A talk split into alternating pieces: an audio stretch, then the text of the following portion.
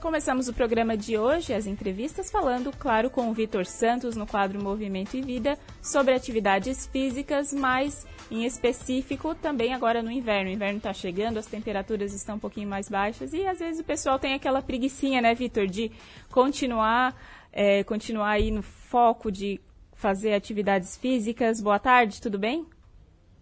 Boa tarde, Manu, tudo bem? Bem-vindo mais uma vez. Vamos falar então sobre foco no inverno aí das atividades físicas, não só para quem faz academia, mas até pela questão de saúde também, né? Sim, é esse, esse período do inverno, né?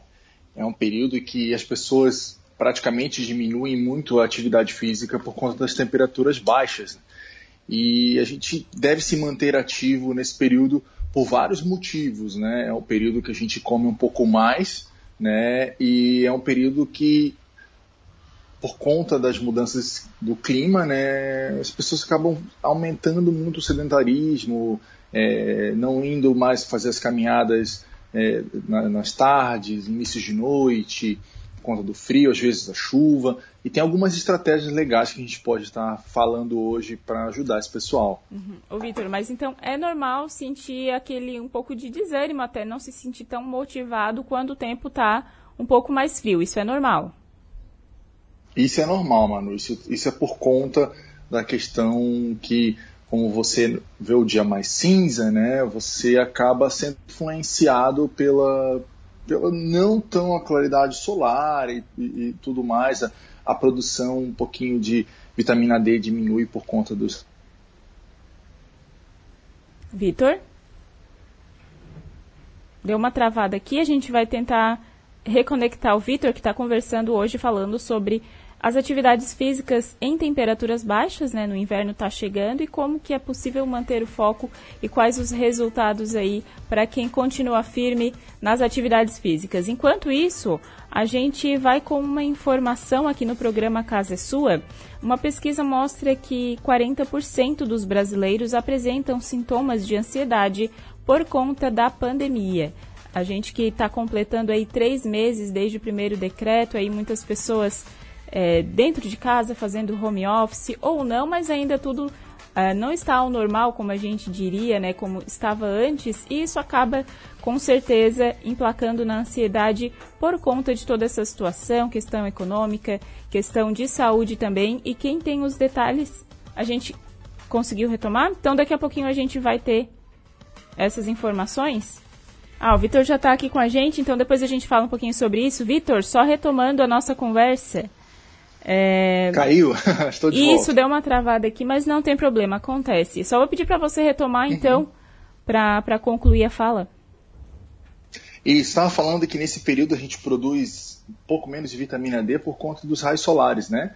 E aí os dias ficam mais cinza e realmente as pessoas sentem um pouco mais de desânimo também. E por conta do frio, que está diretamente ligado à questão alimentar. A gente consome mais calorias para manter a nossa temperatura corporal.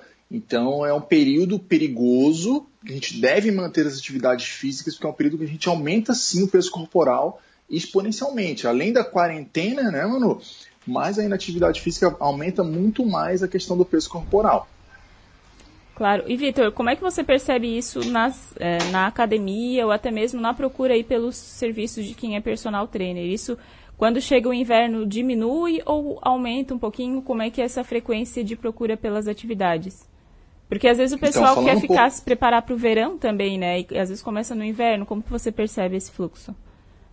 Essa pergunta foi ótima, Manu, porque assim, ó, o que acontece? O personal trainer, ele é o, o, profissional que ele consegue reter o aluno praticamente o ano inteiro treinando, tá?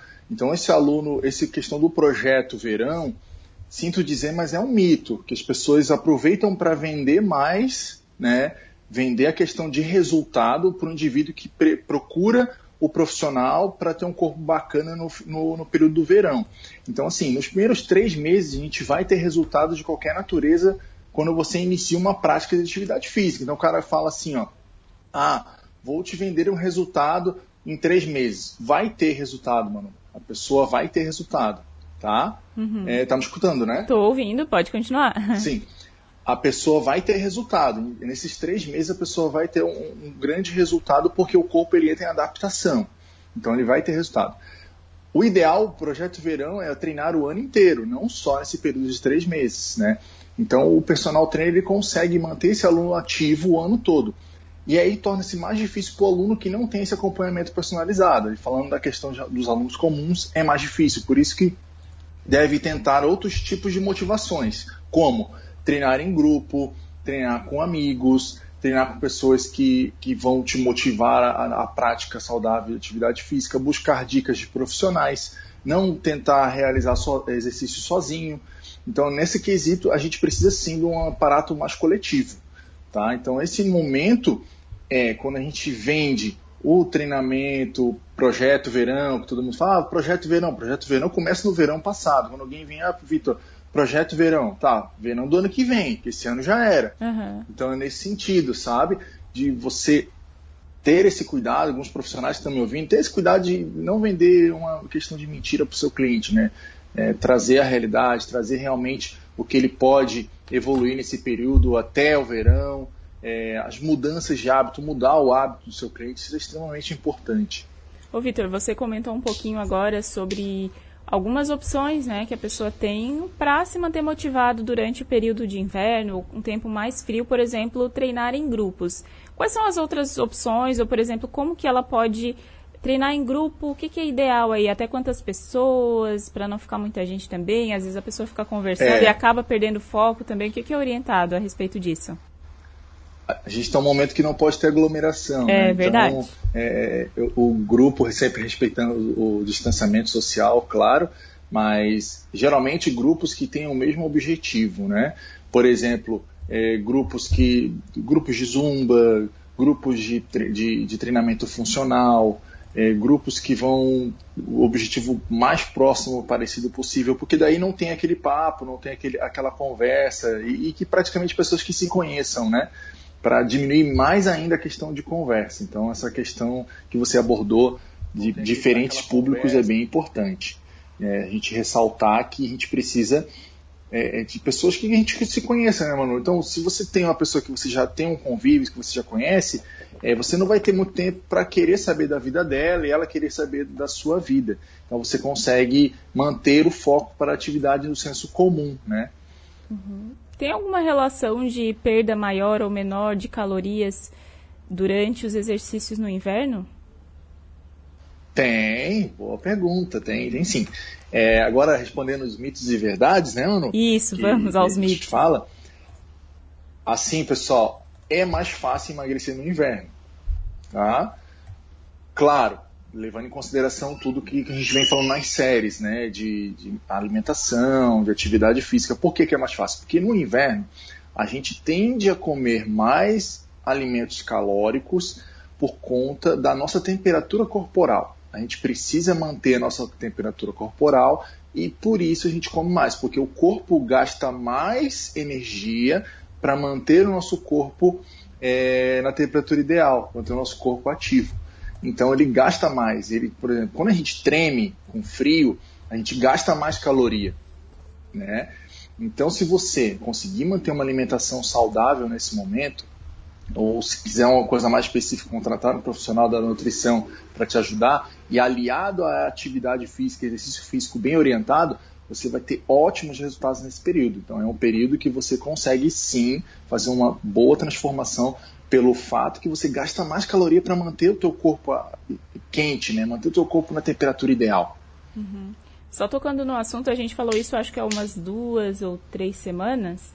É, sobre tem, tem gente que às vezes acha que tem que suar para aparecer algum tipo de resultado. E no inverno, às vezes, isso é mais difícil, né? Então não tem nada a ver com a relação do suor com o resultado enquanto isso. a pessoa faz atividade física enquanto no calor né, a gente usa o suor para manter a temperatura interna, para baixar a temperatura interna, no frio é o contrário, a gente mantém a, a, os músculos em contração, contrações, né, para manter a temperatura interna. Então é o contrário, né? para manter, para não perder calor, o seu corpo trabalha mais para gerar calor.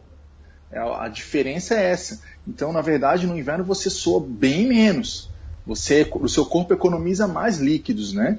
E aí, para gerar esse calor, ele, ele gera treme, a gente treme mais, a gente faz outros tipos de movimentos para manter essa temperatura interna preservada, é onde você gasta mais caloria para fazer essa, essa transposição, digamos assim.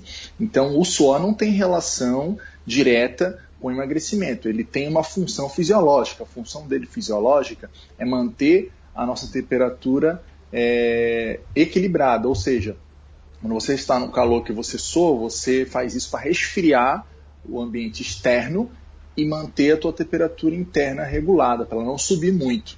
Né? Quanto é que é, esse controle é essencial para o nosso organismo. E, e, há 20, 30 anos atrás, tinha essa relação porque não tinha muitos estudos em cima. E tinha outra relação pior ainda, que quanto mais você soa, você perde líquido. Óbvio, você perde líquido. Só que o problema de você perder líquido demais, você desidrata. Então tem que tomar esse cuidado com a desidratação também quando você faz atividade física com casaco pesado ou enrola saco. Tem casos que pessoas que enrolavam sacos no corpo para perder mais líquido, né? Nossa. né? Claro, você terminou a atividade, você vai estar mais leve. Só que desidratado. Então isso é perigoso, tem que tomar um certo cuidado com a desidratação também. Certo. Vitor, você falou um pouquinho antes sobre a questão da alimentação. Até eu acho que o, os profissionais de educação física, não sei se podem orientar enquanto a isso também, mas tem alimentos naturais, né, que acabam dando mais energia, mais força na hora de se exercitar? Ou não? Tem, assim, ó, tem. A gente não pode prescrever alimentação, né? Isso é o trabalho do, do profissional de nutrição.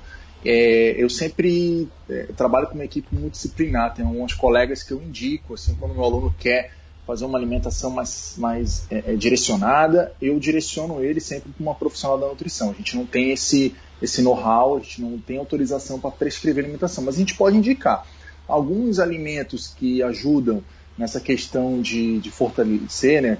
A gente vai fazer um trabalho de força, exercício de força, são os alimentos que têm um pouco mais, contêm mais um pouco de carboidrato é, e proteína, que são arroz, feijão. Então, essas combinações de alimentos são ótimas para a gente ter mais disposição, mais força, né? Então, evitar frituras, aquelas orientações básicas, né? Evitar fritura, evitar alimentos gordurosos, evitar alimentos que façam é, a ingestão muito rápida do, carboidrato e se transforma em gordura no organismo. Né? Ele, não, ele não traz nenhuma, nenhum fator ergogênico para a gente. Então a gente precisa sim é, é, de um equilíbrio alimentar. E isso o profissional de nutrição ele, ele, ele vai te dar de, de acordo com o que você treina. De acordo com o que você treina, ele consegue prescrever uma alimentação ideal. Se você corre, tem um tipo de alimentação, se você faz trabalhos de força, musculação, crossfit, tem outro tipo de alimentação. Então é importante a gente ter essa, essa, esse trabalho multidisciplinar, assim, digamos. Claro, eu acho que isso vale também para todas as estações, né? Não só no inverno também. É importante é, seguir essa questão da alimentação, inclusive quando o tempo está com uma temperatura mais alta também. É, a temperatura mais alta a gente indica sempre alimentos mais leves, né? Uhum. Então, é, é, para o nosso organismo não ficar muito tempo fazendo aquela digestão. E isso sim atrapalha, até porque tem outro, outra questão que o pessoal fala, por exemplo, mais natação, né? Que a gente vê muita pergunta sobre natação, por incrível que pareça, mas sim, o alimento influencia sim também. Se você fazer natação e vai comer um alimento muito pesado, ele influencia no teu rendimento na natação. Então, a gente sempre indica alimentos mais leves, né? alimentos à base de saladas, é, carnes brancas, coisas mais leves assim. Claro. Vitor, e voltando então à questão do exercício em si mesmo, tem alguma outra dica uhum. que você dá para quem quer manter o foco mesmo no inverno? Então, é importante ressaltar para quem, por exemplo, trabalha, faz academia ou está pensando em fazer uma academia, né? É, nesse, nesse período é importante é, aumentar os exercícios aeróbios, né? O que, que são os exercícios aeróbicos? As caminhadas, as pedaladas, para sim você aumentar a sua temperatura corporal e entrar com aquecimento ideal para esse tipo de atividade. Você vai render muito mais do que você é, entrar sem o aquecimento. Pode fazer o aquecimento direto no exercício? Pode fazer direto no exercício. Só que é bom você ter um gasto calórico maior. Então, se você tem um gasto calórico maior, claro que você consegue ter uma perca de peso melhor.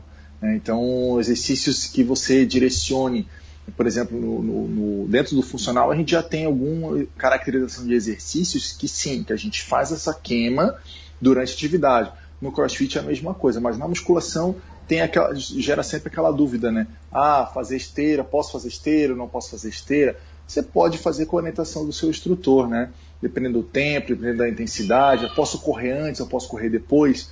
Dependendo da intensidade, você pode fazer sem nenhum problema. O ideal é sempre aumentar agora atividade física no geral. Uhum. Movimente-se mais, ande mais, pega o seu filho, anda no final da tarde, pega o seu cachorro, vai passear com o seu cachorro, suba de escada. Então, são coisas que influenciam diretamente na perca de peso. Então, quando a gente fala o processo de emagrecimento, mano, não é só simplesmente o exercício, mas é o todo, né? Então, é um processo que a balança, ela vai influenciar, olha, se eu vou botar aí uma conta básica, 30% no resultado, né? É, tem muita gente que associa o emagrecimento com a balança. E não é. Você às vezes vai ganhar massa muscular e vai estar com peso maior. Então tem que tomar esse cuidado aí na hora de contratar um profissional, de ir numa academia, alguém te vender só resultados. Você tem que ver o todo, né?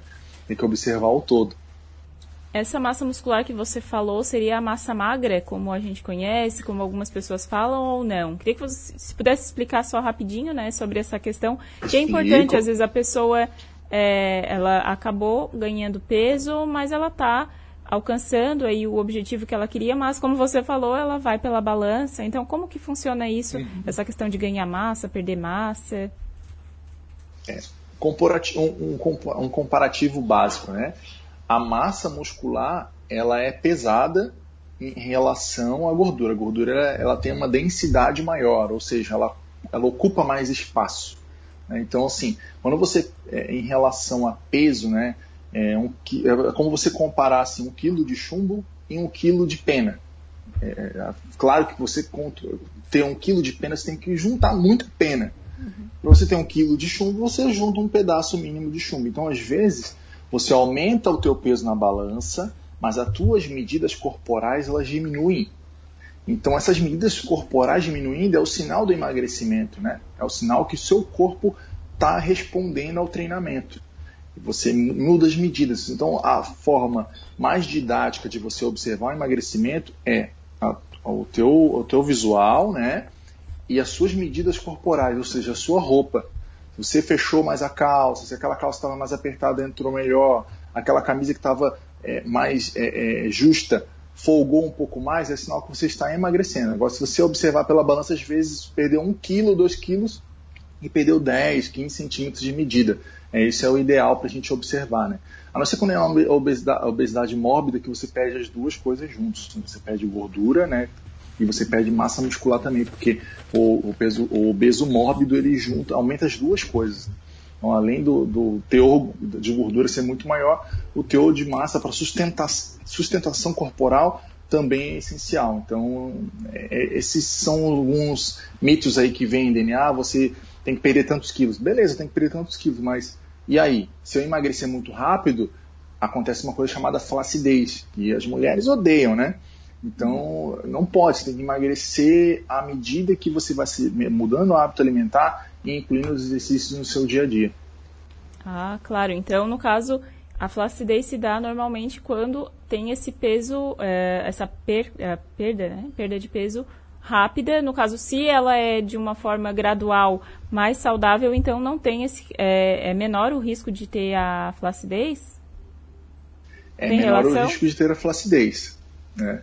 É, esse é o grande inimigo aí do emagrecimento rápido, né? O, o, prometedor de milagres, né? A gente tem que tomar esse cuidado. Se você perde peso muito rápido, você vai ter uma flacidez maior. Se você consegue fazer um emagrecimento saudável dentro daquilo das suas possibilidades alimentares e de exercício, você, lógico, você mantém aquela o teu tônus muscular, né? O músculo mais firme, a, a questão da a pele mais firme e tudo isso colabora, né? Claro, levando em consideração também a idade, né, Manu? Sim, claro. E ouve, é, agora em relação às atividades assim, no geral, tem alguma parte do corpo, algo que precisa de uma proteção especial agora nesse momento que as temperaturas estão mais baixas aí para quem faz atividade? Assim, ó, mano, é importante, pessoal, se for fazer exercício ao ar livre, você proteger as extremidades, né? Os, as mãos, né? As mãos e a cabeça? Porque no frio o nosso corpo funciona da seguinte forma: ele mantém a, nosso, a nossa parte de órgãos, né, o tronco, com a circulação melhor e nas extremidades ele diminui a circulação sanguínea, porque a, a, o intuito dele fisiológico é manter o funcionamento circulatório do organismo em, em, funcionando bem. Então é preciso ah, usar uma luva, uma, uma luva leve, usar um, um, um, gorro leve se você vai correr na rua. Agora, se você vai fazer em ambiente fechado, é mais tranquilo. Você consegue aí com aquecimento já entrar no ritmo. Mas se você vai andar de bicicleta, vai correr, porque tem, muito, tem muita gente que gosta né, de agora de pedalar nesses momentos mais frios para a serra, é proteger as extremidades, é o ideal.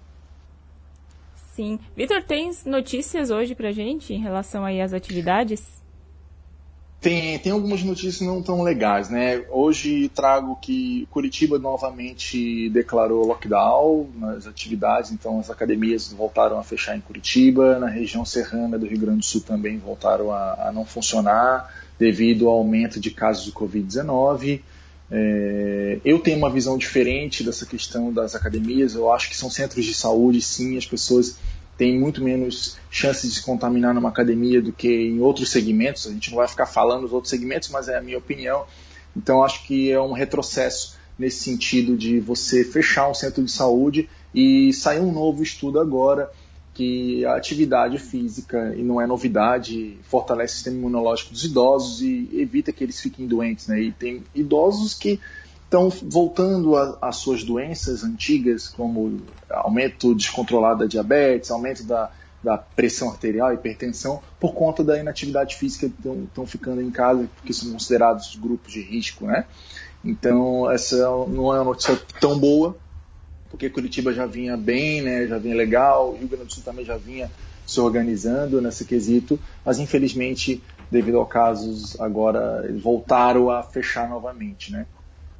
Claro, eh, você trabalha com um grupo de idosos, né, Vitor? Eu queria saber como é que está essa procura, a maioria deles já está voltando a fazer atividade presencial mesmo, está mais online, como é que está essa questão aí?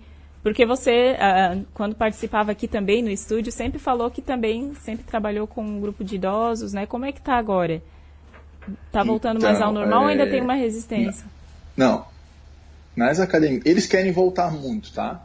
Eles querem voltar, mas a gente está respeitando os, o decreto, regras são regras, devem ser cumpridas.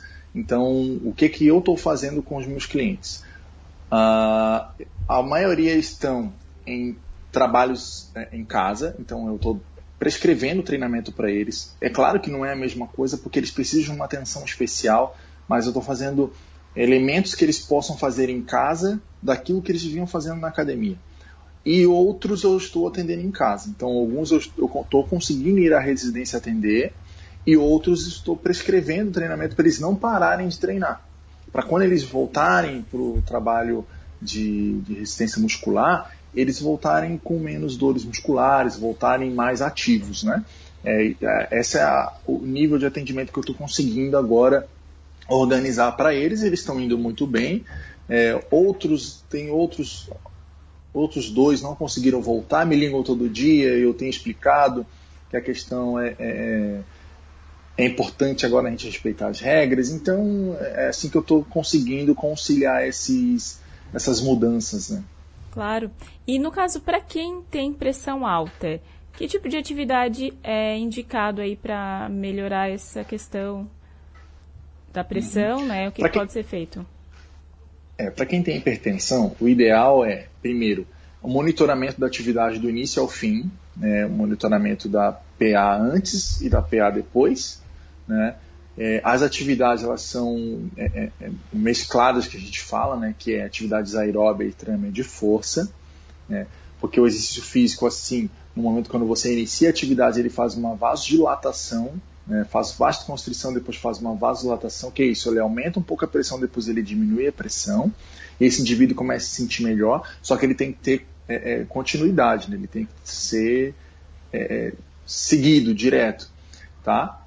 E a gente, a prescrição ela é de forma ondulatória, conforme for a evolução desse indivíduo, a gente vai prescrevendo, claro, de acordo com o monitoramento. Além da PA, a frequência cardíaca também deve ser monitorada durante toda a atividade, toda atividade porque algumas pessoas que têm hipertensão, elas tomam remédio controlado. E esse remédio controlado, ele já faz uma, uma diminuição da pressão arterial, que são os beta-bloqueadores, né? Ele já faz essa diminuição. Então, por isso você tem que monitorar o tempo todo a pressão arterial, minto, não a pressão arterial, a frequência cardíaca durante a atividade, porque ela, o, o medicamento não vai deixar essa pressão subir. Então você tem que fazer esse monitoramento, é a parte mais importante do treinamento, é o monitoramento da, da atividade, da intensidade, enfim, também. Né? Claro, perfeito, Vitor. Mais uma vez, muito obrigada pela tua participação, sempre esclarecendo essas questões sobre atividades físicas. Hoje falando sobre o inverno, né? A gente está quase aí no inverno, as é. temperaturas agora já estão mais baixas. E eu vou pedir, claro, para te passar as tuas redes sociais, aí o contato para o pessoal te acompanhar, se tiver mais alguma, alguma dúvida também. Claro, pessoal fique à vontade. Meu contato no Instagram é Vitor H. Santos, no Facebook é Vitor H. Personal e no WhatsApp é 999349381. Dicas, quer tirar dúvida, quer ver algum profissional para indicar também, fiquem à vontade. Eu estou lá nessas redes aí.